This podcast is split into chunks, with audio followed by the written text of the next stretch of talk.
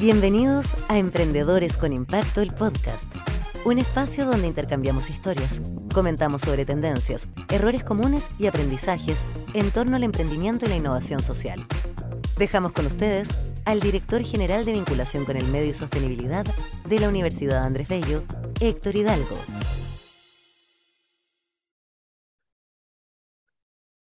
Muy bienvenidos a otro capítulo de Emprendedores y Agentes de Cambio, en este caso, con impacto. Un espacio para compartir experiencias, aprendizajes, anécdotas y sobre todo una muy buena conversación con aquellos líderes que están haciendo la diferencia y que muchas veces se están haciendo cargo de los nuevos desafíos que está planteando el desarrollo sostenible de forma creativa y sobre todo entusiasta. Soy Héctor Hidalgo, director general de vinculación y sostenibilidad de la UNAP, junto a Valentina Ruiz Tagle, productora de este programa, buscamos que estos emprendedores y líderes tengan mayor difusión y puedan inspirar en otros y sumarse con sus propias soluciones a los más diversos problemas que tiene hoy nuestro planeta. El tema de hoy, emprendimiento y gestión del emprendimiento. Y qué mejor que conversar de estas temáticas con don Pablo Zemora, quien es un profesional que está ayudando a quienes se enfrentan al proceso de emprender y quien nos podrá hablar también, ¿cierto?, del rol de las instituciones de educación superior para potenciar el emprendimiento y la innovación. Hola Pablo, ¿cómo estás? Hola Héctor, muy bien, ¿y tú? Muy bien, aquí contento de recibirte en esta conversación amena, ¿cierto? Eh, y qué rico que puedas acompañarnos. ¿Desde qué lugar te estás conectando? Yo estoy ahora en mi oficina acá en la Casa Central de la Universidad Católica del Paraíso. ah, genial, muchísimas, eh, grandes amigos por ahí. Oye, ¿por qué no nos cuentas un poquitito y que también para quienes nos escuchan, eh, qué es lo que haces hoy día? ¿Qué te entretiene? ¿Qué estás en tu mundo profesional? Bueno, yo me desempeño con dos aristas. La, primera es principalmente en gestionar el ecosistema de innovación y emprendimiento institucional. Mi rol es, por un lado, el articular tanto la oferta que existe dentro de la Universidad Católica del Paraíso, eh, pero también eh, el poder ir focalizando el desarrollo de nuevos programas, eh, apoyar a los estudiantes y a los profesores en las convocatorias externas. Y eso me dio también el pase a que yo pudiese comenzar a hacer clases eh, dentro de algunas carreras, por lo tanto me he dedicado harto hace algunos 5 o 6 años atrás a las docencias temáticas de innovación y emprendimiento. Genial, o sea, tú estás en primera línea, ¿cierto? Viendo cómo los jóvenes están pasando por esa etapa de ideación, el producto mínimo viable, lo típico, lo típico que, que hacemos los que nos gusta el emprendimiento. Absolutamente. Y también con los que no tienen una idea de proyecto, sino eh, tienen este típico ramo que los chicos dicen, ay, sí, yo tuve como esos ramos de emprendimiento. Bueno, yo soy parte de los que está ahí, ese profe medio extraño, que nos saca un poco del esquema tradicional de la enseñanza universitaria. Mira, genial. Oye, ¿cómo llegaste a estas temáticas? ¿Qué te, todos tenemos rutas profesionales, rutas de desarrollo profesional. ¿Cuáles fueron esos hitos que te llevaron a, meterte en estas temáticas de la innovación y el emprendimiento? Ya, lo primero es muy raro porque yo soy educador diferencial de profesión, lo cual nadie dice, ya, ¿y qué hace este tipo metido en temas de innovación y emprendimiento? Y, fue porque eh, cuando yo estaba estudiando, al igual que muchos chicos que hoy en día estudian, no tenía idea en verdad verdad es que la carrera me convencía o no tanto. Y la verdad es que la cosa no me, no me convencía mucho el ejercer como educador diferencial en una escuela especial. Y tuve la oportunidad de liderar un proyecto que no resultó, que fue un tema de inclusión laboral, pero aprendí que esta lógica de proyecto en verdad estaba como bien interesante. Y al año siguiente ya postulo un proyecto nuevo que es con una idea que se llama Adapta Chile, que era un proyecto de innovación social orientada a los deportes extremos como estrategia de inclusión para personas con discapacidad. Y eso se transformó en toda mi vida universitaria, desde segundo hasta quinto. Le dedicaba mis fines de semana, le dediqué a aprender y como buen estudiante universitario no teníamos plata, así que teníamos que conseguir recursos y con una actitud muy mercenaria dije, ya, el emprendimiento parece que da plata a nivel para idea de estudiante universitario, así que mutamos a, emprendimiento. Podríamos haber dicho que era una ONG, pero nos dijimos, ya, transformémonos en un emprendimiento social y, ahí aprendí un poco la técnica de la gestión del emprendimiento. A talleres, ¿eh? solamente talleres en la universidad eh, que íbamos a los fondos concursables, recuerdo mucho ya en Chile, que fue muy, muy importante en ese proceso. Y, y cuando salgo digo, ya, esto es para mí, esto es lo que me gusta. Y, y, tuve la suerte de que justo se abrió una plaza en la universidad para apoyar a emprendedores sociales, porque en ese tiempo había muy poco además. Entonces, eh, llego en este caso a la, a la Católica del Paraíso, eh, con la condición además de formarme en temas de negocio, entonces ahí ya empecé a hacer eh, los postítulos orientados a eso, pero es un poco la ruta de cómo aterrizo en el mundo del emprendimiento. Bueno, tocaste un tema que a mí me encanta, que es el programa Ya en Chile, que es un programa que de hecho realiza hoy día la Universidad Andrés Bello en conjunto con el Instituto Profesional AYEP, que justamente busca destacar a profesionales, a emprendedores sociales como tú, Pablo, en su época, ¿cierto? Tú fuiste premiado en el año 2016, si no me falla la memoria, y justamente eh, ese programa busca identificar a esos líderes, esos agentes de cambio que deciden, como tú, ¿cierto?, marcar una diferencia en diversas temáticas. Ya, ya son 13 años haciéndose como programa y que nuevamente este año, para quienes nos escuchan, se abren las postulaciones a través de janchile.cl desde el mes de junio. Oye, volviendo a nuestra conversación, Pablo, me imagino que a lo largo de toda esta historia que tú ya has tenido con encuentros directos con el emprendimiento, habrán algunas cosas que para ti han sido como las quintas de las tortas, cosas de las cuales te sientes súper orgulloso. ¿Hay alguna que se te venga a la mente así de manera rápida? Sí, yo creo que una de las cosas, bueno, lo primero es que logramos armar un, grupo de personas que vio el deporte extremo como una oportunidad de transformación personal y también de transformación comunitaria eh, a, partir de los espacios que abrimos, muchos deportistas también comenzaron a hacer su propia carrera. Y eso es, precioso. Eh, algunos de ellos son mis amigos hoy en día. Eh, les, mando mucho cariño ahí a Lelí, a la Nove, a la Isa. y es súper importante también en, el mundo de inclusión. Y ayer estamos en un, en un seminario de turismo accesible de tampoco hacer adueñarse de los logros de, en este caso, las personas con las cuales trabaja, ni tampoco instrumentalizar a la persona con discapacidad, en este caso para llenar egos o e, egos personales o también institucionales. ¿eh? Entonces, creo que siempre mantuvimos un, valor que era eh, el usuario siempre por delante, nunca tratar de, de alguna manera, eh, tratar de hacer uso de esta imagen media lastimosa en torno a la inclusión.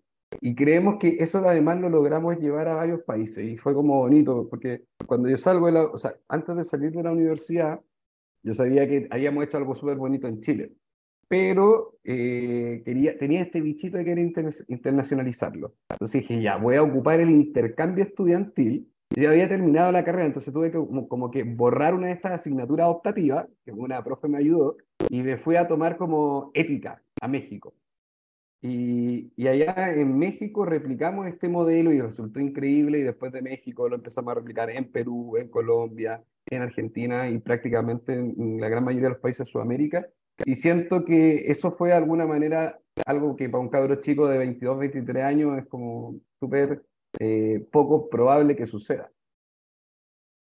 Bueno, de seguro que tenías algo que te hizo especial y, qué bueno que hoy día estés inserto en justamente traspasar esas experiencias, ya no solo de libros, sino que con heridas de guerra, como le digo yo, a, los estudiantes, que muchas veces están pensando en también comerse el mundo y llegar lejos, etcétera, pero ahora lo hacen de mano de un profesor que ya de cierta manera vivió ese proceso. Oye, eh, Pablo, pero me imagino que de repente también habrán ocurrido, porque uno siempre cuenta muchas cosas lindas, los, logros, los goles, pero habrán pasado cosas que también son difíciles, me imagino, a lo largo de toda esta trayectoria profesional que tú has tenido, ¿no? ¿Hay alguna que quizás quisieras compartir? Sí, siempre hay dificultades y creo que mm, en el caso mío, lo, más complejo siempre era el poder involucrar a otros y marcar muy bien los límites de las expectativas de lo que cada uno tenía con su participación en el proyecto. Creo que uno tiende a asociar que las heridas de guerra son plata perdida, pero de repente también hay amistades que se quiebran, hay vínculos que se dejan de desarrollar, porque en definitiva los, propósitos no son los mismos o existe, como te dije anteriormente, una expectativa de que el rol que una persona puede cumplir no iba, es ese o no es ese. Entonces, eso por un lado, y también el tema de eh, que, nos llamó mucho la atención, tanto en inclusión como en algunos temas deportivos, esto como de los egos. Es súper complejo el cómo de alguna manera poder eh, manejar los egos de las otras personas. Creo, y eh, es algo que no, no, nos golpeó bien fuerte en algunos momentos. Mm. Oye, tú estuviste en el programa ya en Chile por allá por el año 2016 Eh, ¿Hay algo que recuerdes ahí? ¿Tienes contacto quizás con alguno de los colegas que conociste o hay algún aspecto del proceso formativo que viviste del cual quizás dijera, oye, mira, este tema fue interesante en aquellos años mozos de la juventud? En aquellos años mozos, cuando éramos lolos aún, eh, sí, pues la, la, capacitación la hicimos una en Santiago cuando fue el proceso de postulación y después la, con los ganadores la hicimos en Quintay. De hecho, te retiro en Quintay. Fue precioso y de hecho creo que ahí fue mi primer acercamiento con el mundo marino porque tienen como un centro de investigación de, de algunas especies que hoy en día me encantaría volver a ir porque ahora ya como buceo y, estoy un poquito más conectado con la fotografía submarina. Eh, lo, vamos a anotar, pues lo vamos a anotar al tiro con la producción, que en la generación 2023, porque también tenemos, todavía seguimos con los retiros a Quintay y vamos a pedirte que nos acompañes para que, lo, para que conozcas a la generación 2023. Perdón, te interrumpí, dale. No, súper bien, y de hecho ahí con la generación podemos hacer algún bautizo submarino, entonces hay hartas, Quintay es un lugar precioso, es un, espacio increíble para hacer cosas. Y, claro, ahí eh, me hice muy amigo de Ricardo en su tiempo, con la Cami. Ahora tomamos un poquito de distancia, el, tema, la Cami está en Alemania, bueno, Ricardo está en Santiago, pero sí, muy buena amistad de ese grupo. Claro, oye, bueno, a quienes nos escuchan, ya que hemos mencionado tanto este tema del Jan Chile, Jan Chile, como les comentaba, es un programa que todos los años premia a emprendedores sociales jóvenes. Si tú eres una persona que está marcando la diferencia y está apuntando a las distintas temáticas, problemáticas sociales, ambientales, etcétera, en tu respectiva región, postula en janchile.cl desde el 14 de junio. Estimado Pablo, no puedo evitar preguntarle lo que quizás trilladamente probablemente te han preguntado en muchas otras conversaciones y es qué aprendizajes has sacado, así como que uno dice, como ya, esto me lo llevo para mí, es como el aprendizaje que pongo en práctica casi siempre, o bien ese aprendizaje que me hubiera gustado escuchar hace 10 años, 8 años atrás, quizás cuando era más joven. ¿Hay alguno que te gustaría destacar para quienes nos escuchan? Yo creo que el, el emprendimiento tiene un, valor que es el pasar a la acción. y, y, no se trata solamente, de, ayer lo conversábamos con un estudiante de administración y negocio, no se trata solamente de que cualquier situación yo me tire a la piscina, porque un, un emprendedor tiene que elegir súper bien las batallas que pelea. Uno va aprendiendo eso con el tiempo. De hecho, eh, hoy día en la mañana incluso conversábamos con una emprendedora que estaba como súper ansiosa de postular un fondo concursable y es como, ya, pero calmémonos, o sea, hay que e, evaluemos bien el por qué este y no otro, es necesario esa inyección de recursos en este momento, quizás no sea mejor terminar tu producto y después de eso ir por eh, un, algo más para escalar. Y, pero sí es cierto que hay una tendencia súper fuerte a tener un temor al hacer las cosas. Y es porque muchas veces, y a ver, e históricamente las universidades también te han enmarcado muy fuerte que tú debes, el ejercicio profesional es esto. Y, y si te sales de eso, en definitiva no hay campo. Y, y el territorio laboral hoy en día es tan diverso, es tan líquido, como dice Bauman, que eh, las posibilidades son prácticamente infinitas. O sea, el, la capacidad que tú tienes de generar experiencias interdisciplinares o transdisciplinares son súper amplias. Y, creo que una de las cosas que me he ido aprendiendo con el tiempo es ir seleccionando aquellos proyectos, ideas en los cuales sí me voy a sumar, pero que sé que lo tengo que hacer. Sé que tenemos que intentarlo y, ya sabes más o menos el camino para que no de alguna manera no, no salgas tan adolorido de la caída. Oye, es un tremendo consejo. Elige bien las batallas en las que te vas a meter. Eh, a mí me ha tocado muchas veces ver eh, esta como ganas de comerse el mundo e ir a todas. Pero también eso te diluye, diluye tu esfuerzo, diluye tu tiempo, diluye tu equipo, diluye tus recursos y por lo tanto me parece excelentísimo, excelentísimo el consejo que nos has regalado. Ahora, no puedo evitar preguntarte antes de terminar esta conversa sobre desadaptado. ¿Por qué no nos contáis un poquitito más sobre eso? Fue un poco a partir de este mismo consejo que yo le estoy dando, que, surgió porque en definitiva estábamos en pandemia, año 2020, eh, estaba con los estudiantes hablando un poco del tema de, eh, de, Adapta, que era en este caso esta fundación, y que una de las dificultades que tuvo adapta para mantenerse era la capacidad de mantener un auspicio permanente o, una inyección de dinero más fuerte de los privados. Y, a partir de eso también, en paralelo, con eh, ya un grupo de amigos que eran surfistas con discapacidad, eh, nos, nos, las arreglamos para poder igual ir a surfear en el, mientras estaba el encierro. Legalmente nos conseguimos unos permisos de una comisaría que no quiero nombrar, pero que le agradecemos muchísimo. Ese teniente sabe que nos, nos, permitió eh, mantener nuestra conexión con el mar durante ese periodo. Y nos dimos cuenta que, que, nos pasaban cosas muy chistosas en, esa, en esos viajes. Eh, nos caíamos, de repente andábamos, parecíamos como Ikeko de tantas cosas que llevábamos. Eh, la gente nos miraba así como, ¿qué onda estos tipos? Así llegan a la playa, se meten a surfear, después se van, se suben todo un auto, se desarman, entonces era muy chistoso. Y dijimos, oye, así que esto igual podría ser una serie de televisión. Yo creo que en la pandemia a todos se nos ocurrieron cosas muy bizarras y de repente hay cosas que agarran más vuelo de lo que deberían y esto de hacer una serie de televisión es una de ellas. Entonces dije, yo sé de emprendimiento, esta cuestión es muy simple, hay que armar el plan, hay que ver una experiencia piloto y ver quién es el que compra esta cosa. Entonces fuimos a Canal 13 con el contacto de, que era muy chistoso porque era una productora de amigos que tenían una, una compañera de la U que ni siquiera le hablaban mucho, pero que había hecho la práctica en Canal 13 Cable. Entonces la contactamos a ella, ella nos dio el correo de una productora eh, ejecutiva y ahí contactamos a la Anto, que era la, productora de contenido cultural de Canal 13 Cable. Y, y la Anto nos dijo que la idea está súper buena, que era en definitiva mostrar a un grupo de amigos con discapacidad surfistas que recorrían Chile y adaptaban las hostales para hacerlas más accesibles para que cuando fueran otras personas estuviesen mejor las condiciones de accesibilidad. Y la, no, la dijo, hagamos la coproducción, nos explicaron cómo funcionaba el tema, eh, evaluamos los riesgos.